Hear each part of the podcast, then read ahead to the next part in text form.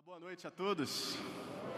Graça e a paz de Jesus Cristo seja com você, com a sua vida, com sua casa e com os seus.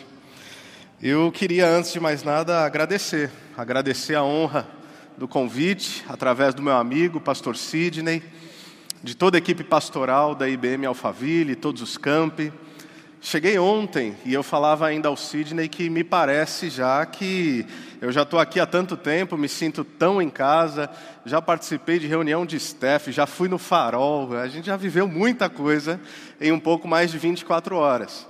Eu não posso deixar de externar a minha admiração por essa igreja. Então, não apenas a partir da minha amizade e da admiração em relação ao pastor Sidney, e repito, toda a sua equipe pastoral, mas naquilo que vocês têm vivido enquanto comunidade local.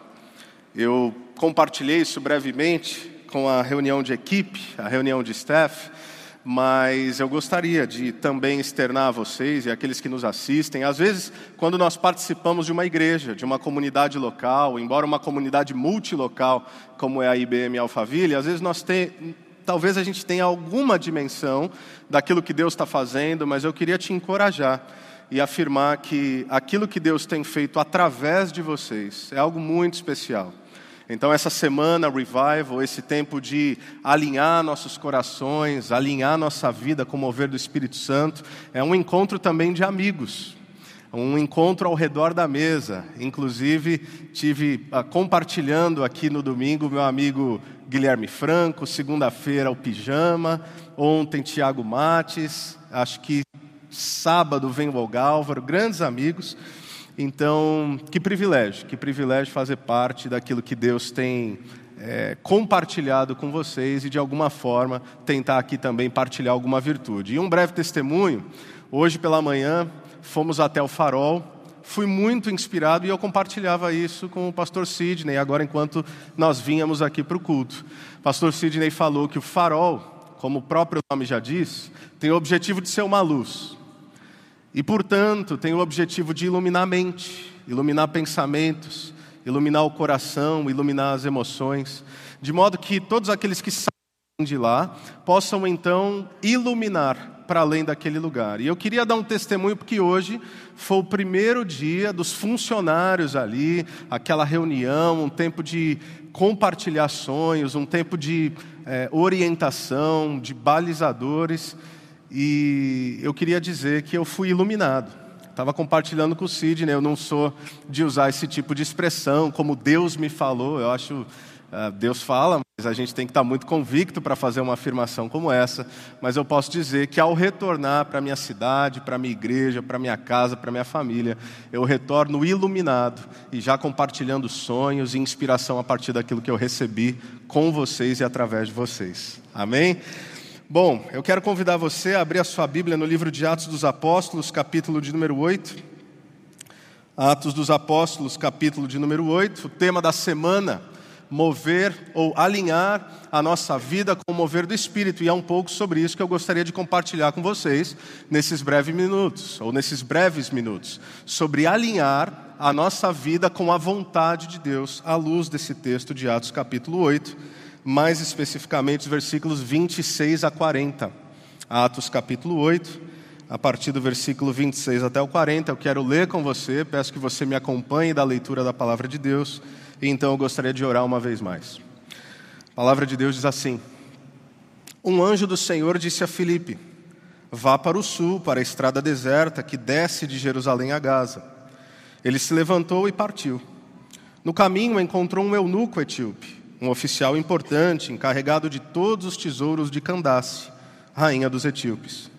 Esse homem viera a Jerusalém para adorar a Deus e, de volta para casa, sentado em sua carruagem, lia o livro do profeta Isaías. E o Espírito disse a Filipe: aproxime-se dessa carruagem e acompanha. Então Filipe correu para a carruagem, ouviu o homem lendo o profeta Isaías e lhe perguntou: O senhor entende o que está lendo? Ele respondeu: como posso entender se alguém não me explicar? Assim convidou Filipe para subir e sentar-se ao seu lado.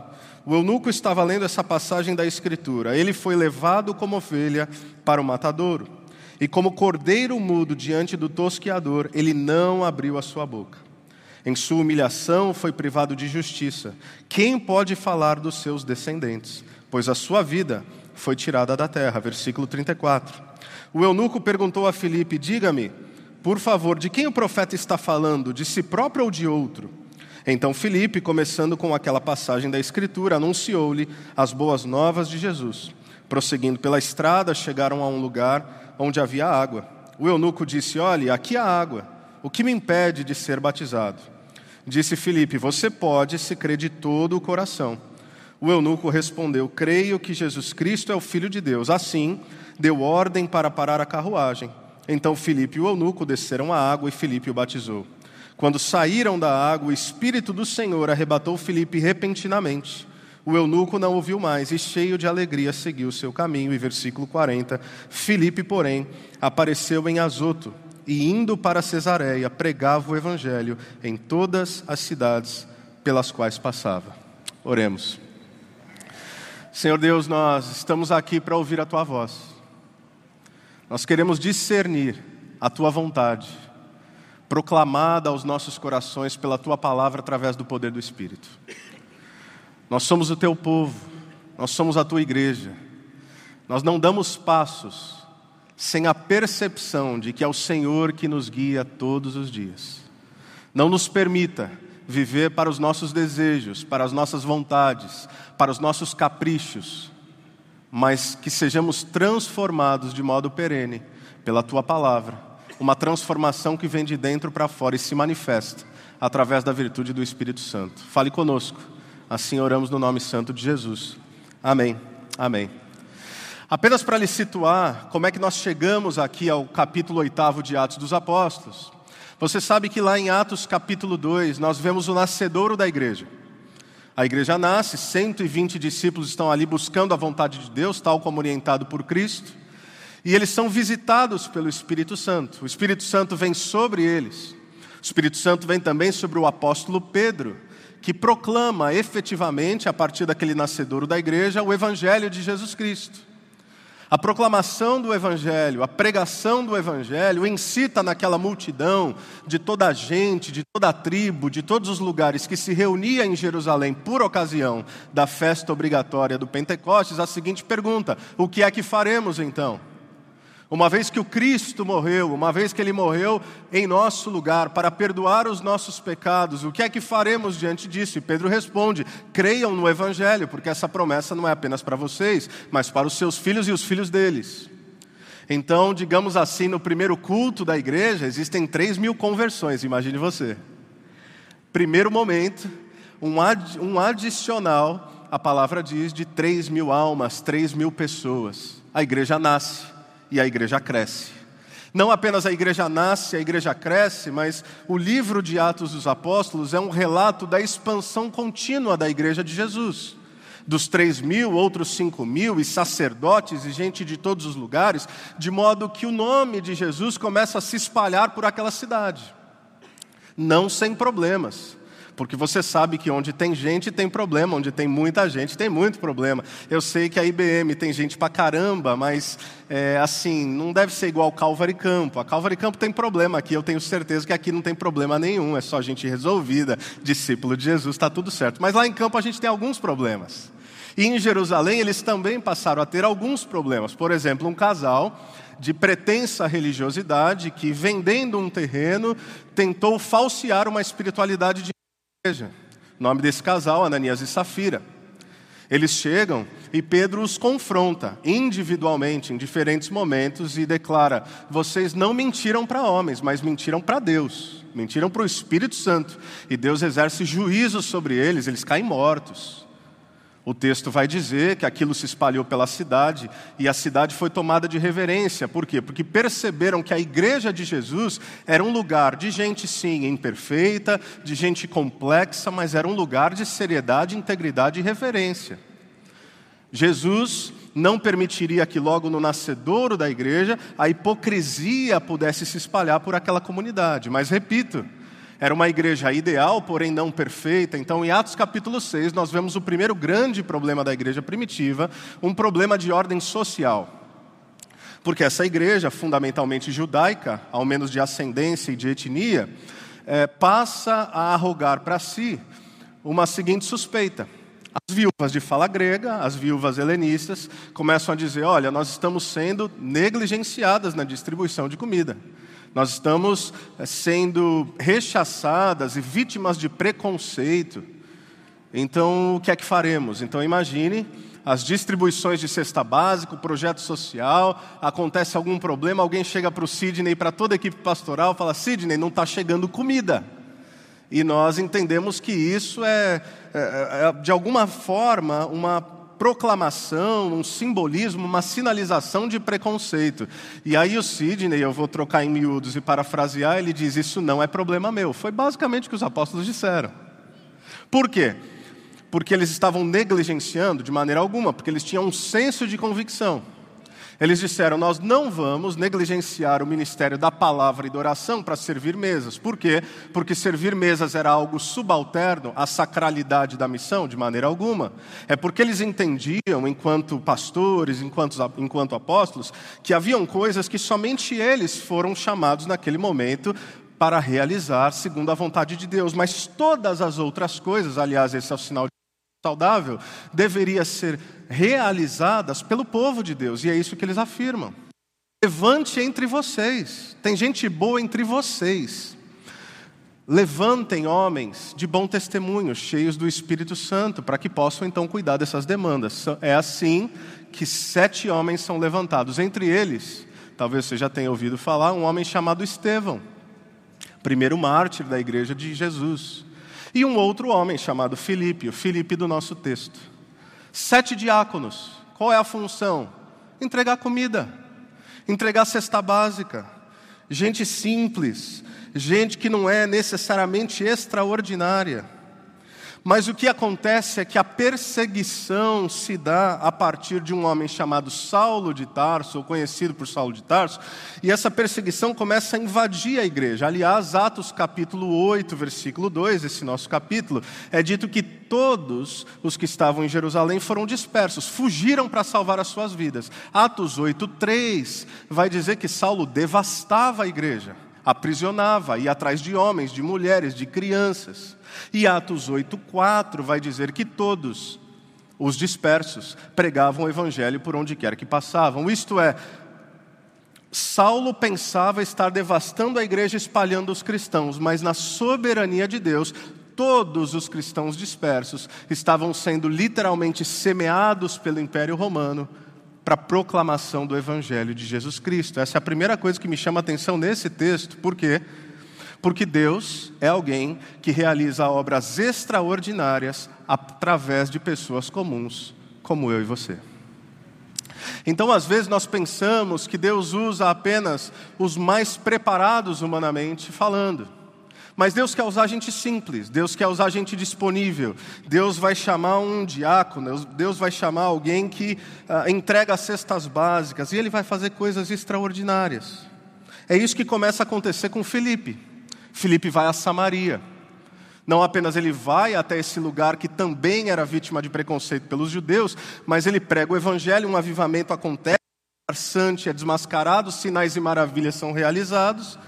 Tudo isso através desse homem, o Espírito Santo é derramado. Esse é o contexto. É a partir dessa lógica que a gente chega em Atos capítulo 8, versículo 26. Olha o que o texto diz.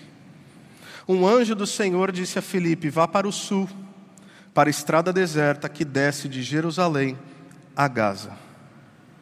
Não sei se você prestou atenção no que eu acabei de dizer. Filipe sai de Jerusalém, vai para Samaria, prega o evangelho, uma multidão se converte, sinais e maravilhas acabam atestando a veracidade do Evangelho, falsos religiosos são desmascarados, um revival, um avivamento está acontecendo em Samaria. Mas um anjo do Senhor, Deus, através de seu mensageiro, diz: Felipe, vai para outro lugar.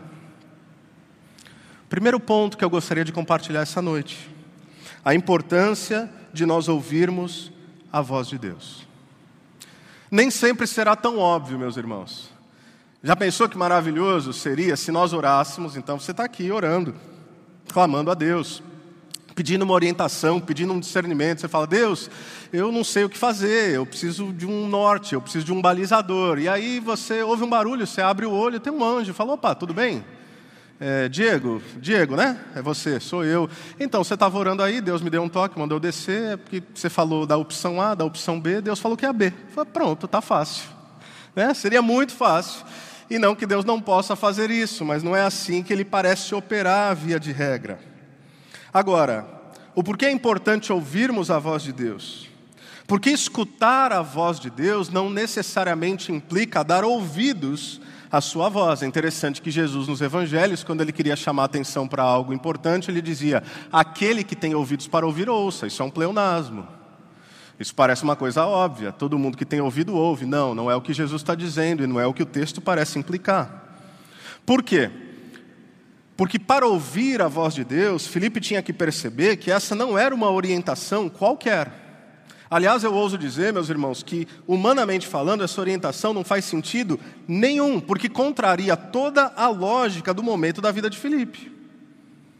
Por que, que alguém abandonaria um avivamento, uma multidão, iniciada, claro, por Deus, mas através dessa pessoa, para ir a um lugar, o que, que o texto diz? Vá para a estrada deserta. Meus irmãos, qual a implicação mais óbvia de um lugar deserto? O que, que não tem lá? Não tem gente.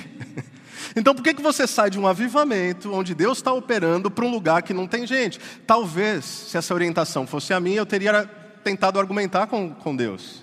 Eu teria falado, Deus, mas, mas eu, eu não sei se o senhor está assim, pensando muito bem.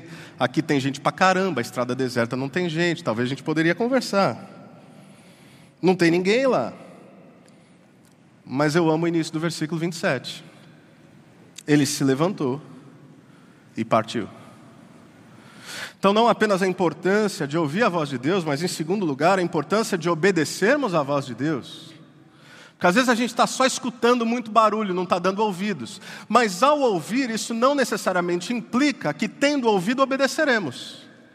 Isso me lembra muito de Abrão, Gênesis capítulo 12. O chamado de Abraão é um chamado também que contraria toda a lógica. Por quê? Porque Abraão está lá em Ur dos Caldeus, região da Mesopotâmia, e Deus se manifesta a Abraão dizendo o seguinte: Abraão, sai da tua terra, do meio da tua parentela, e vai para o lugar o quê? Que eu vou te mostrar. Mas que, que raio de orientação é essa? Eu saí ontem da minha casa em Campo Mourão. Eu fui até a cidade de Maringá, que é o aeroporto mais próximo. De Maringá, eu sabia que eu voaria para o aeroporto de Guarulhos. Em Guarulhos, eu sabia que o Júnior ia me pegar para trazer para a igreja em Alphaville. Ponto A, ponto B. É assim que a gente orienta a nossa vida. O Waze facilita o processo dos nossos deslocamentos, por quê? Porque não apenas ele nos dá um destino, mas ele fala quanto tempo leva e qual a melhor rota se tem algum obstáculo e se precisa mudar de lugar. É assim que nós funcionamos. Nós não fazemos planos a partir de incertezas. Ok, sai do meio da tua terra, isso eu consigo entender, do meio dos teus parentes, até aí tudo bem, pode ser doloroso, mas se Deus está falando, vai para um outro lugar, ok, estou contigo, Deus, mas um lugar que eu vou te mostrar? Mas para que lado? Qual a importância disso aqui? Nós não obedecemos apenas a partir dos destinos das orientações, mas o que faz nós obedecermos é aquele que nos guia. É a certeza da companhia daquele que nos orienta e está ao nosso lado. Eu me lembro quando nós, há cerca de nove anos atrás, ah, não éramos sequer uma igreja organizada. Um grupo, um grupo de irmãos, uma igrejinha muito pequenininha. E nós tivemos a convicção de que nós precisávamos de um local é, no centro da cidade, um local para ter senso de pertencimento, de identidade. Então o que, que eu fiz? Eu convoquei todos os homens da igreja, todos. E aí a gente se juntou lá, todos os onze. e comigo, doze ou treze, era alguma coisa assim. E aí nós nos reunimos na sala de um irmão. Eu falei, gente, seguinte, eu tenho orado e eu queria compartilhar com vocês. Acho que a gente precisa alugar um local. E eles, pô, legal, pastor, que bênção, tal. Aí um irmão mais velho, mais experiente, menos irresponsável do que eu, fez a seguinte pergunta: Pastor, só para a gente poder se situar, é, quanto a gente está disposto a pagar? Na época, quer dizer, um local de reunião ali para pouca gente, Falei, olha, eu acho que até uns 3, 4 mil reais de aluguel dá para pagar. Aí ele falou assim, mas pastor, é, esse é o nosso orçamento, 3, 4 mil reais? Eu falei, não, não, é, orçamento mesmo a gente não tem, mas eu acho que até uns 3, 4 mil dá para pagar. Aí ele olhou, ele falou, pastor, eu acho que você não entendeu a pergunta. Eu falei, não, meu irmão, você que não entendeu a resposta. E aí isso virou uma história assim, interessante na nossa comunidade, porque a gente deu passos, Deus fez um milagre. No dia que a gente entrou naquele lugar e fez uma reforma gigantesca que estava para além daquilo que a gente poderia sonhar, de modo que depois de seis meses de reforma, uma igreja ali de 30, 40, 50 pessoas, nem isso, a gente se reúne, a gente tem o culto de inauguração, tudo pago, tudo certo, glória de Deus, gente chegando, gente sendo salva. Então, tem coisas que não fazem sentido, mas nós não obedecemos simplesmente para sermos abençoados e porque faz sentido, mas nós obedecemos para que Deus seja glorificado. Mas o texto continua. É dito nos versículos 27 e 28, olha que interessante, na estrada deserta apareceu um homem. No caminho encontrou um eunuco etíope, um oficial importante, encarregado de todos os tesouros de Candace, rainha dos etíopes. Esse homem viera a Jerusalém para adorar a Deus e, de volta para casa, sentado em sua carruagem, lia o livro do profeta Isaías. Apareceu alguém. Eunuco era um sujeito, você sabe, castrado para o exercício da sua função. Mas esse homem em particular era um servo muito importante. É interessante perceber o que, ele foi fazer em Jerusalém. Provavelmente ele era um pagão, ah, no máximo um prosélito, alguém convertido ao cristianismo. E quando nós olhamos o deslocamento e a geografia, ele pode ter se deslocado até 4 mil quilômetros para chegar ali, para adorar a Deus, diz o nosso texto. E ainda por cima ele estava lendo um pergaminho do profeta Isaías. Isso nos fala algumas coisas sobre esse homem. Primeiro, nos mostra que Deus já estava preparando o seu coração antes mesmo de Filipe chegar. A viagem era exaustiva, era custosa.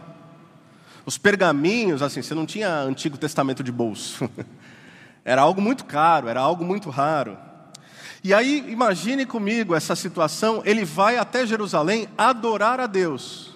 Só que tem um problema. A lei dizia que alguém mutilado não podia entrar no templo. Eu não sei se esse homem sabia disso, muito provavelmente não. Ele viaja, ele vai até lá, ele tenta adorar a Deus, ele possivelmente é barrado na porta. Ele não se dá por vencido, ele compra um pergaminho, ele adquire um pergaminho, ele não desistiu de Deus. A religião e a religiosidade não lhe conferiram acesso, mas Deus desejava se relacionar com esse homem, portanto, ele envia Filipe, o que me leva ao meu terceiro ponto. Deus está interessado em indivíduos. Pensa comigo. Deus faz Felipe sair do meio de uma multidão por causa de uma pessoa. Uma pessoa. E por quê, meus irmãos? Porque Deus é assim. Ele não se interessa apenas por multidões, ele não se interessa apenas por volumes numéricos, ele se interessa por indivíduos. Aliás, dentro de uma história que tem três facetas belíssimas, nós vemos exatamente isso. No Evangelho de Lucas, o que, é dito lá? O coração de um pastor por uma ovelha perdida, o coração de uma mulher por uma moeda perdida, o coração de um pai por um filho perdido. Deus se interessa por você, Deus se interessa por mim. A pergunta, portanto, é: você está disposto a se entregar em prol de uma pessoa? Você está disposto a se dedicar, a se sacrificar, sair da sua zona de conforto, amar, compartilhar o amor de Deus? Porque quem é essa pessoa que talvez você sequer se dá conta, mas Deus já está agindo no seu coração e está colocando diante da sua vida? Quem é essa pessoa por quem você tem orado? Talvez é um amigo, talvez é um colega de trabalho, talvez é o teu patrão, talvez é o teu colaborador, talvez é, é um familiar. Quem é essa pessoa que Deus permitiu que cruzasse o seu caminho e agora, com intencionalidade, você olha para ela e se pergunta: Deus, o que é que o Senhor já está fazendo na vida dele ou na vida dela e como é que eu posso participar do que o Senhor está fazendo? Isso, meus irmãos, significa alinhar nossas vidas com o mover do Espírito Santo. É ter esse discernimento. E o Espírito disse a Felipe, versículo 29, aproxime-se dessa carruagem e acompanha. Então Felipe correu, para a carruagem. Meu quarto ponto dessa noite, por mais óbvio que possa soar, Deus usa pessoas para alcançar pessoas. Diego, o que você quer dizer com isso? Isso é um ponto espiritual? Isso é uma aplicação? Que, que, que obviedade é essa? Deixa eu te falar uma coisa.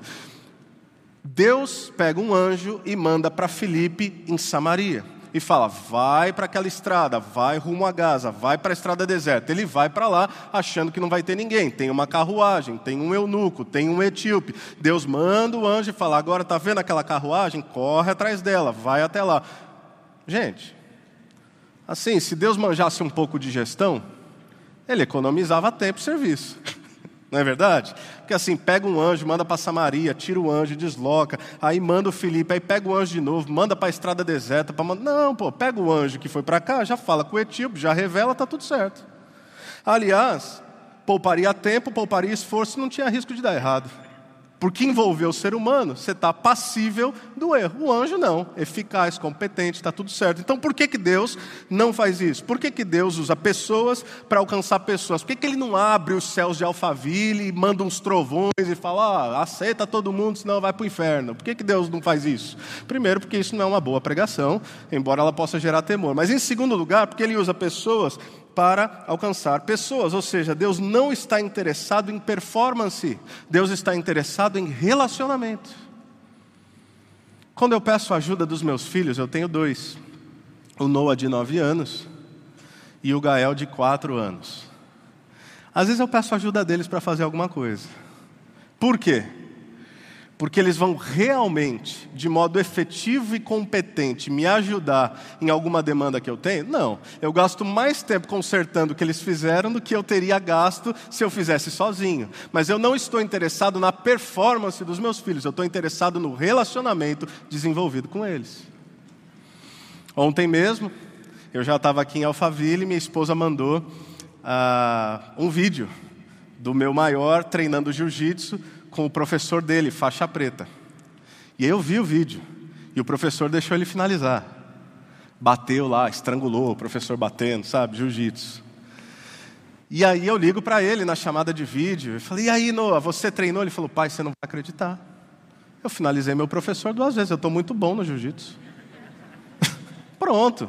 Se o professor estivesse preocupado na performance do meu filho, ele acabava com a raça dele, um menino de 9 anos, e falava: tá vendo, você tem que estudar a vida toda. Mas não é isso. Não é competência, não é performance. É relacionamento. Se Deus quisesse trabalho perfeito, meus irmãos, Ele mesmo fazia. Mas por que, que Ele nos escolhe? Porque Ele é um pai que se alegra em ver seus filhos participando daquilo que Ele está fazendo. Ele usa seres falhos e pecadores como eu e como você, porque ele deseja ser revelado através de nós. E mais uma vez eu amo o que o texto vai dizer. Felipe, o que, que ele fez? Versículo 30. Então Felipe correu para a carruagem. Quinto ponto. Deus deseja usar pessoas disponíveis. Não apenas ele usa pessoas, mas ele usa pessoas disponíveis. Isso me lembra o texto de Isaías capítulo 6, chamado de Isaías. Porque é interessante, nos primeiros cinco capítulos de Isaías, Isaías parece que tem uma, uma percepção de si um pouco alterada. E o que, que é, que, e o que é que ele faz? Ele diz o seguinte: ele começa a profetizar e ele fala, ai de você, ai de você, ai de você, ai daquele, ai do outro, ai de todo mundo. Isaías 6, o texto diz que ele tem uma visão de Deus, alto e exaltado, à borda do manto de Deus, cobria todo aquele lugar de glória. E ao perceber a glória de Deus, ele não fala mais ai de você, ai do outro, ai do fulano, ai do ciclano, ele diz ai de mim. Porque a santidade de Deus não nos rechaça, mas nos serve como um espelho para a compreensão da nossa pequenez. Então, quando eu vejo quem Deus é, eu falo, para mim não dá. Eu achei que eu tinha competência para esse serviço, agora eu vi que eu não posso fazer absolutamente nada. Por quê? Porque ele diz: Eu sou um homem impuro de lábios impuros. Mas o Senhor o toca através de um anjo. E o Senhor está procurando por toda a terra quem ele possa utilizar. E o que é que Isaías faz? Ao ver o Senhor e ser tocado por ele, mesmo a partir da sua compreensão de finitude e, e, e de pecados, ele diz: Eis-me aqui, envia-me a mim. Deus está passando seus olhos por toda a terra. Deus está passando os olhos pelo Brasil. Deus está passando os olhos por Alphaville. E Ele está perguntando: a quem enviarei? E a resposta é: aquele que, mesmo consciente das suas falhas e finitudes, dirá: Eis-me aqui, envia-me a mim. Eu estou disponível, não pela minha competência, mas pela tua misericórdia. Pessoas disponíveis, porque ele mesmo já está agindo nos corações. Então o texto vai dizer que esse homem estava lendo a Bíblia, estava lendo o pergaminho do profeta Isaías. E, gente, não é qualquer texto. Ele estava lendo e desejando entender, e o texto é: Ele foi levado como ovelha para o matadouro, e como cordeiro mudo diante do tosquiador, ele não abriu a sua boca. Vem cá, é, o autor está falando de si mesmo, está falando de outro, esse é um texto messiânico de Isaías. Então Felipe chega e ele se aproveita daquilo que eu chamo de ministério de bandeja. É quando você chega diante de uma situação e você vê que Deus já está agindo e você não precisa fazer muita coisa, não. Basta você ouvir a voz de Deus, basta você obedecer a voz de Deus, basta você entender que Deus usa pessoas para alcançar pessoas, basta você estar disponível e sensível ao mover do Espírito Santo, porque você chega e aí você se lembra daquela imagem que Jesus nos propõe. Ele vê um tanto de gente, ele fala: gente, a colheita está pronta. O que faltam é trabalhadores. Eu já fiz tudo. Eu já cumpri a obra. Eu já enviei meu filho, ele já morreu, pelo perdão dos seus pecados, ele já ressuscitou, ele já está entronizado à direita de Deus. Basta vocês irem, basta ter gente disponível. Então, Filipe, versículo 35, começando com aquela passagem da Escritura, anunciou-lhe as boas novas de Jesus. Sexto ponto, o privilégio que nós temos de apontar pessoas para Jesus. Nós sabemos que essa era a vida de Filipe, tanto que lá no fim de Atos dos Apóstolos, capítulo de número 28, versículos 8 e 9, já em idade um pouco mais avançada, é dito que Filipe tinha quatro filhas virgens que profetizavam. Ou seja, Filipe não era alguém apenas que proclamava o evangelho em Jerusalém, Judéia, Samaria, não era alguém que vivia um ministério itinerante, era alguém que testificava do amor de Jesus e deixava um legado de fé na sua própria casa, com sua própria família. Porque esse é o nosso primeiro ministério. E eles prosseguem pela estrada e chegam a um lugar onde havia água, e Eunuco pergunta: Vem cá, o que, que eu posso fazer, o que, que eu preciso fazer para ser batizado? Aí a resposta de Filipe é mais ou menos assim: é, você vem por seis meses, depois você vai participar dos nossos doze passos, aí você entra na nossa classe de novos membros, aí depois dos novos membros você vai no nosso curso de batismo, depois do curso de batismo tem entrevista pastoral, depois da entrevista pastoral a gente vai ver se você é salvo mesmo, e depois de mais um ano, quando a gente atestar que você é salvo, você batiza. Não, não é isso que ele diz. E nada de errado com todos esses processos de absorção de novos discípulos à comunidade. Nós temos na nossa igreja também. Mas o que ele diz é o seguinte: a síntese do evangelho. Você crê? Se você crê, você pode ser batizado. E ele diz: Eu creio, eu creio que Jesus é o Senhor. E o que acontece, o nosso texto vai mostrar. Em último lugar, ele vai mostrar a verdadeira alegria na vida de um salvo. Por quê? Porque quando saíram da água, o Espírito do Senhor arrebatou Filipe. Repentinamente, o eunuco não o viu mais e, cheio de alegria, seguiu o seu caminho. Filipe, porém, versículo 40, apareceu em Azoto e, indo para Cesareia, pregava o evangelho em todas as cidades pelas quais passava. A verdadeira alegria na vida de um salvo. Lembra que eu falei sobre esse eunuco? Alguém que viajou por cerca de 4 mil quilômetros, alguém que gastou tempo, Alguém que talvez, ao ser barrado no templo, ao não poder adorar a Deus, a não ter acesso por conta da religiosidade, ele retorna entristecido, mas ainda não desistindo. Ele quer entender, ele quer ouvir a palavra de Deus, ele quer discernir. E agora? O que é que Deus faz? Nós vemos aqui a história de um sujeito improvável que é salvo de modo improvável, através da pregação de um homem comum, que vai até ele como prova da ação do Espírito Santo de Deus. Nós não sabemos o que acontece depois.